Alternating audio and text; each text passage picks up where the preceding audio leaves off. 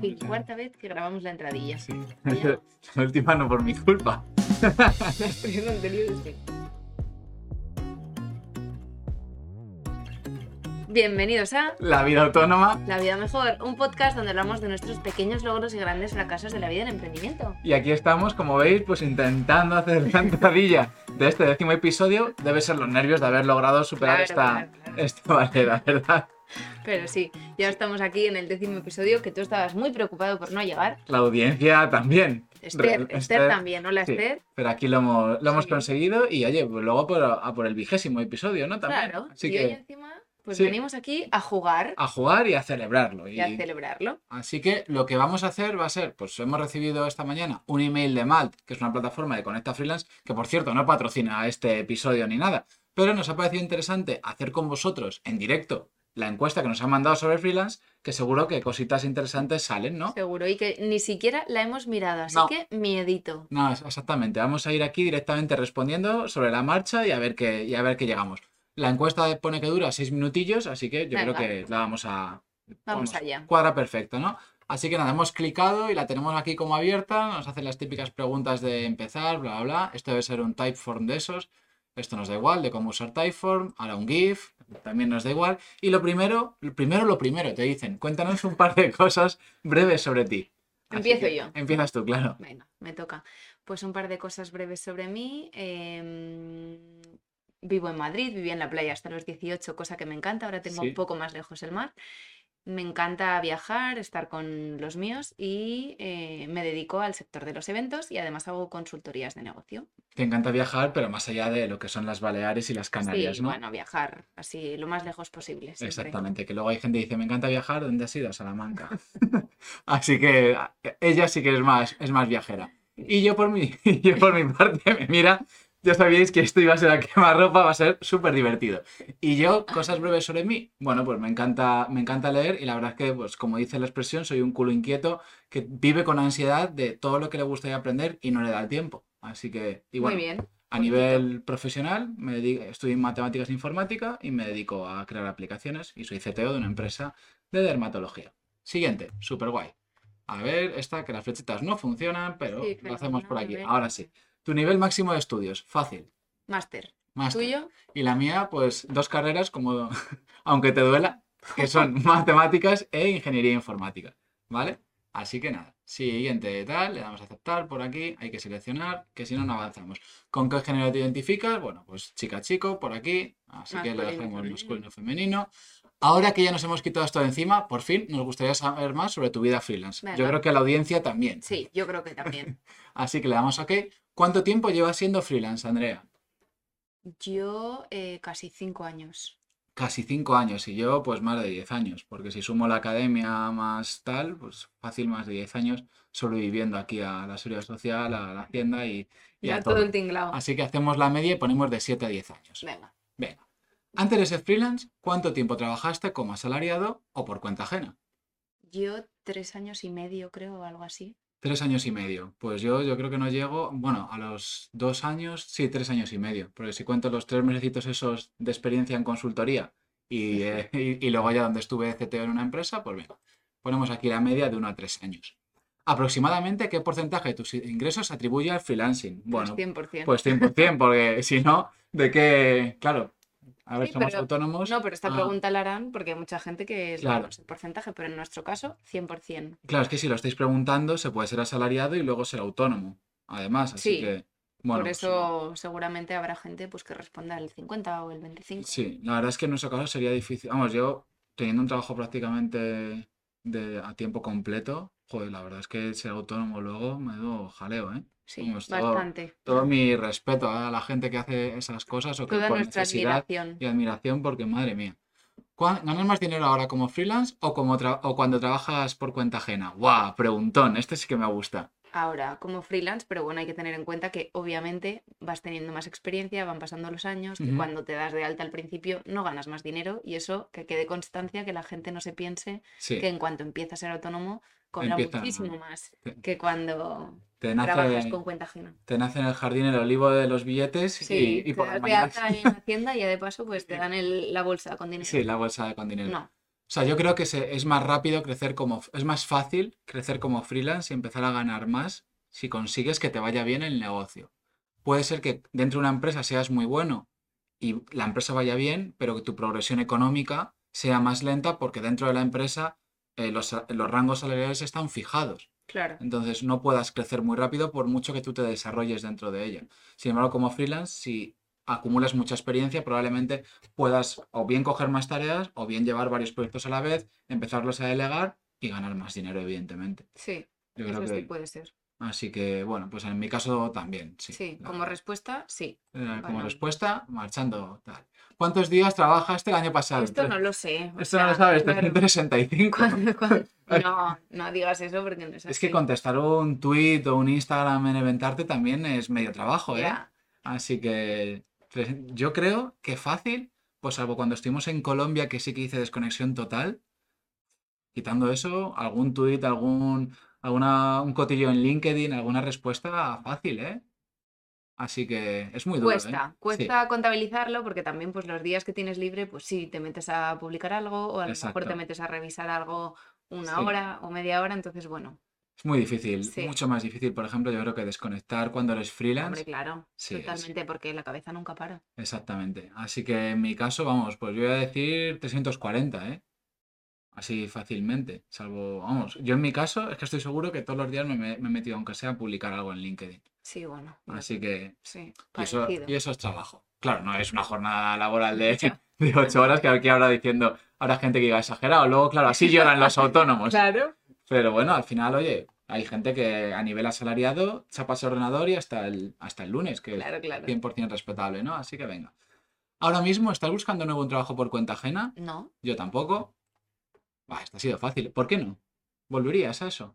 ahora mismo no, es lo que sí, Ujú. alguna vez lo hemos hablado que ahora mismo a mí me compensa el modo de vida que tenemos ahora y no me planteo volver a trabajar por cuenta ajena por el momento. Ya. ¿Tú? Y no, yo no. Yo, salvo que, bueno, ahora mismo mi situación es un poco más, más diferente, ¿no? Es verdad que casi todo, todo mi trabajo lo hago con la misma empresa, que es mi propia empresa, ¿no? De, en la que soy CTO.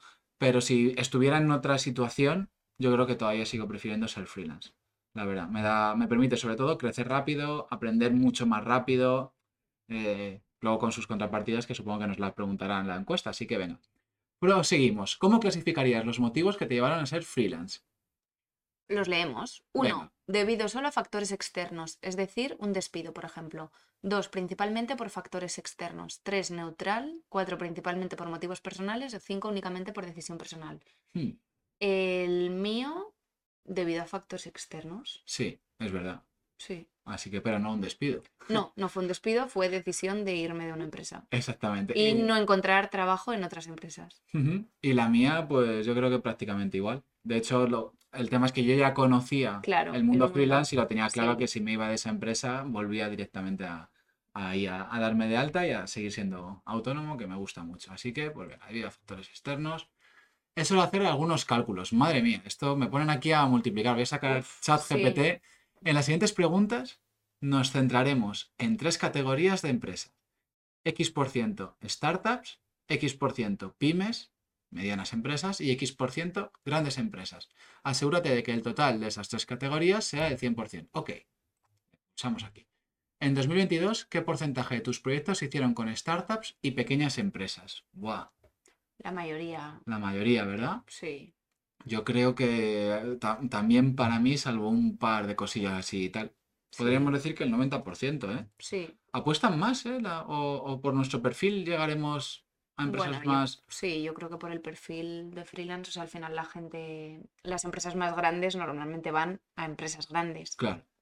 Yo creo que el tema también es que para trabajar con una empresa muy grande, por ejemplo, pues Indra o, o- u otras de otros sectores, como por ejemplo Zara, lo que hacen es subcontratan a algo, una empresa que se encarga del proceso de contratación del freelance y hay un intermediario. Claro, claro, claro, por eso. Sí, o Entonces- sea, hemos trabajado, yo sí que he trabajado para Claro. marcas grandes organizando eventos, pero no directamente. Exactamente, es muy, es muy curioso eso de que de la pirámide de responsabilidad que se va diluyendo y nosotros diríamos pues que somos eso, lo último en la escala alimenticia, ¿no? De, de los últimos. El autónomo siempre suele estar ahí en, eh, en la Sí. base de la pirámide alimenticia, ¿no? Entonces vamos a poner 90% y el resto pues lo Pues, dejamos así. sí, Esta respuesta yo creo que ya la hemos completado perfectamente. Oye, no os quejaréis mal del pedazo de respuestas que os estamos ya dando. ves.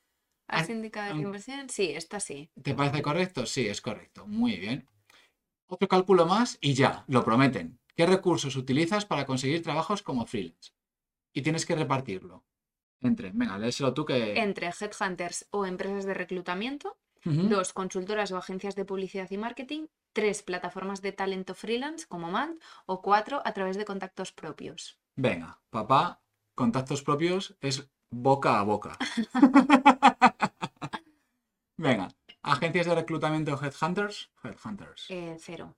Cero, ¿no? Pues yo creo que también cero. Ni, no, ni. Consultores, agencias de publicidad y marketing. En 2022, ¿eh? A ver, yo creo que igual es como 50 Ujú. agencias, de- bueno, 50 no, igual un 40 agencias Vale. de publicidad y, y marketing Venga, y un 60 contactos propios. perfecto. Sí, así. Boca- 60, 40 o, boca o oreja. 70, 30, sí. Sí, ¿no?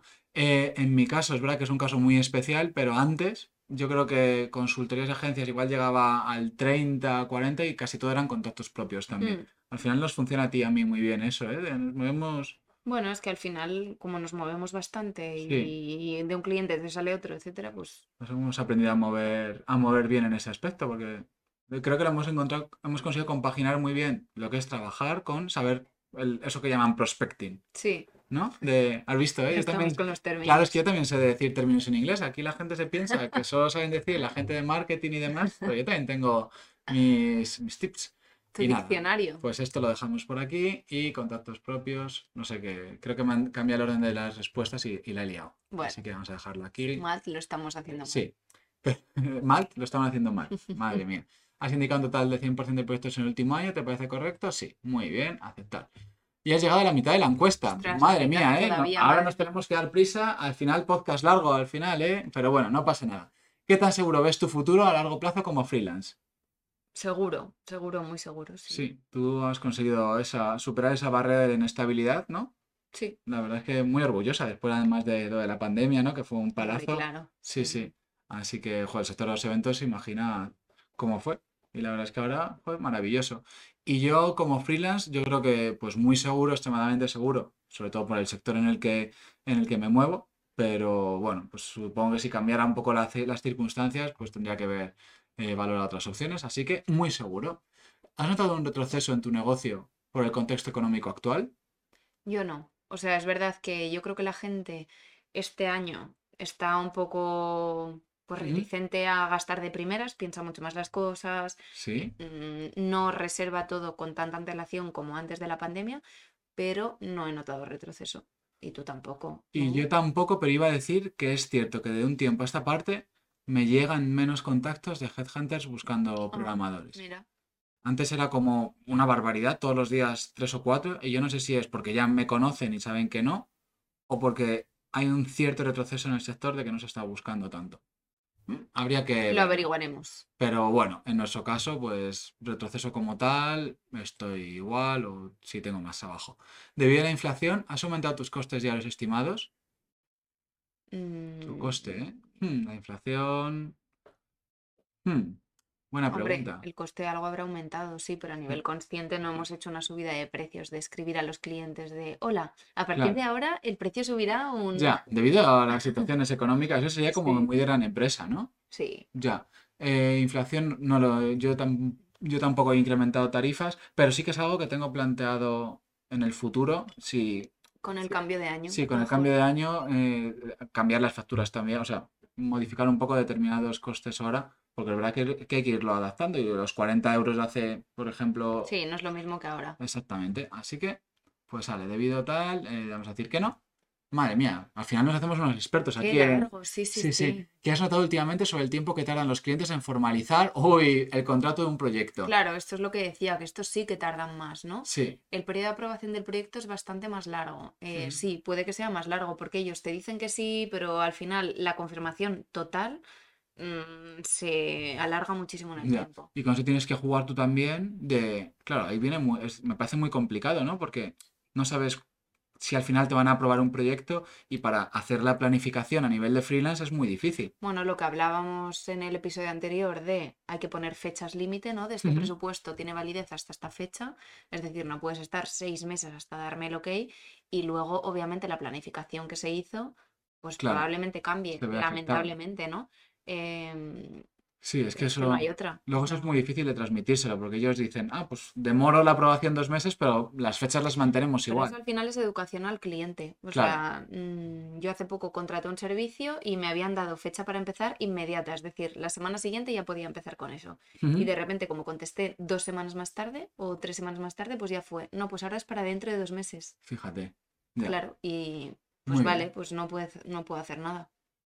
Pues yo aquí no, no sabría decir, últimamente no sabría decir. Es verdad que a mí cuando me los aprueban, o sea, cuando alguien me ha contactado y les he mandado un presupuesto, si me han dicho sí o no bastante, Pronto. bastante rápido. lo así que- ideal. pero bueno, contestamos aquí y ya estamos en la recta final. Brum, brum, Venga. brum, madre mía, madre mía. Pero bueno, al final hemos tocado todos los temas, Sí, que esto sí. mola, esto molaba mucho. Yo sabía que este capítulo iba a molar gracias a llevarlo enfocadito, bla, bla. ¿Cuáles son los mayores obstáculos que pueden darse en el transcurso de una colaboración exitosa? entre cliente y freelance. Mayores obstáculos. A ver, eh, nos ponen recibir un briefing de un proyecto inexacto. Sí, esta Mm. Ujú. podría ser. Ven, Expectativas poco realistas también, También, 100%. buah. Oye, porque... quiero montar un Facebook, pero Sí. aquí tienes mis mil euros. Sí, total.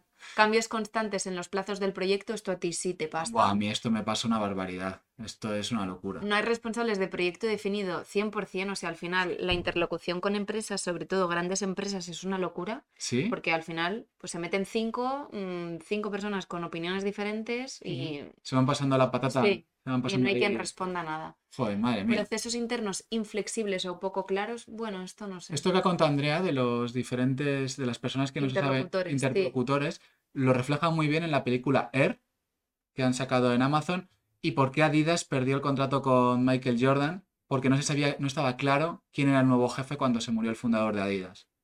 Así que Sí, sí, fijaos. es que eso al final, bueno, todo el tema de comunicación aquí, la siguiente lo pone falta de comunicación. Ujú. A veces no es falta de comunicación, sino falta de una buena comunicación. Ya, Cultura empresarial muy controladora, no, esto yo no lo No, creo. Procesos de micromanagement. onboarding muy complicados, eh, No. tampoco. es que No- cuando contratas un freelance Sí. buscas un poco de rapidez, ¿no? Sí, yo creo que sí. No poder acceder a la información, herramientas y plataformas necesarias, esto puede ser que a veces haya Sí. mucha complejidad a nivel de herramientas, cosas que hacer tal y sea más complicado. Porque usan Teams. Oh, ¡Qué horror! Incapaces de incorporar innovación, una forma nueva de hacer las cosas. Esto es posible, pero tampoco me lo he encontrado mucho. No, yo siempre, a ver, si eres freelance tienes que ser consciente de que no vas a imponer tu manera de trabajar, sino que te tendrás Total. que saber adaptar. Es a- decir, a- obstáculos así grandes, recibir briefings poco in- eh, recibir briefings poco concretos o inexactos, expectativas poco realistas, cambios constantes de plazos y no hay responsables o interlocutores definidos. Mm, Sí. Sí, la verdad es que sí. Y lo último, ¿qué factores te motivan más para seguir trabajando con el mismo cliente? Pues así, para no leer todas las preguntas, yo creo que a mí sobre- Interés por el proyecto, Sí, ver que sigo creciendo y que el proyecto sigue manteniendo, sigue siendo interesante, y que también tienes una buena relación con el cliente y Exacto. trabajar con ellos es cómodo. Sí, para Sí. mí es lo- de las cosas que más, que más valoro, en plan, cuando es fácil Total. y hay una confianza. Así que para mí es súper importante. Eh, por supuesto, también a nivel económico, pues a mí me parece súper importante también. Pero... Claro, sí, llegar a un acuerdo que se mantenga, que se... sí. Ujú. Y yo creo que podemos dar por finalizado esto, porque sigue aquí y sigue y Sí, sí, sí. no termina. Esto es, vamos, te- ahora te están haciendo preguntas acerca de eh, si la empresa no está alineada con tus valores, ¿trabajarías con ella? Pues yo No. no, porque para que me ha pasado un par de veces, de hecho, decir que no, que yo con este tipo de empresa no trabajo, así que... Ah, también es verdad Que porque puedes elegir. que porque puedo elegir. Sí. Luego hay veces que es que depende mucho también de ese pro- del proceso que hayas atravesado. Y finalmente, pues nada, ¿cómo te capacitas? ¿Tú cómo aprendes? Eh, a En nivel el- de... Sí, en el día a día, ¿cómo te vas formando y demás? Eso es Bueno, yo es complicado. verdad que muchas... eh, En el mundo freelance y en el mundo del emprendimiento sí que suelen haber muchas formaciones, ¿no? Que sacan pues gente que Ujú. conozco y eso sí que cuando me interesa alguna la intento hacer.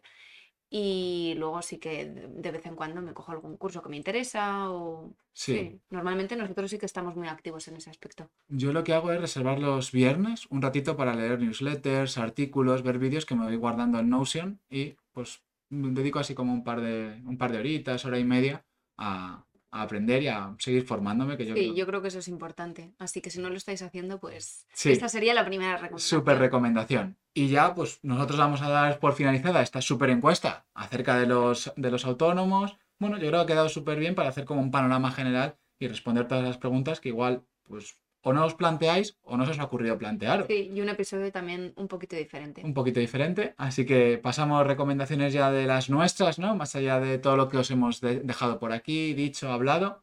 Mi recomendación de la semana es un podcast de Cristina Mitre con María Esclapez, Muy bien. que Eso. os lo etiquetaremos. Creo que es- es así el apellido. Si no es así, me perdonáis, eh, pero os lo dejamos etiquetado. Sí, y a mí me gustaría recomendaros, aparte de la película que os he mencionado, llamada Air, ¿vale? Que la tenéis en Amazon Prime si lo tenéis, hay un libro sobre modelos mentales que mola muchísimo y encima queda precioso en las estanterías. Si os gusta también tener libros con diseño bonito, que os dejo el enlace, es de un autor que se llama, bueno, tiene un blog que se llama Farnham Street y vamos, es una pasada para aprender sobre modelos mentales, cómo funciona el cerebro, toma de decisiones, etcétera, etcétera, etcétera.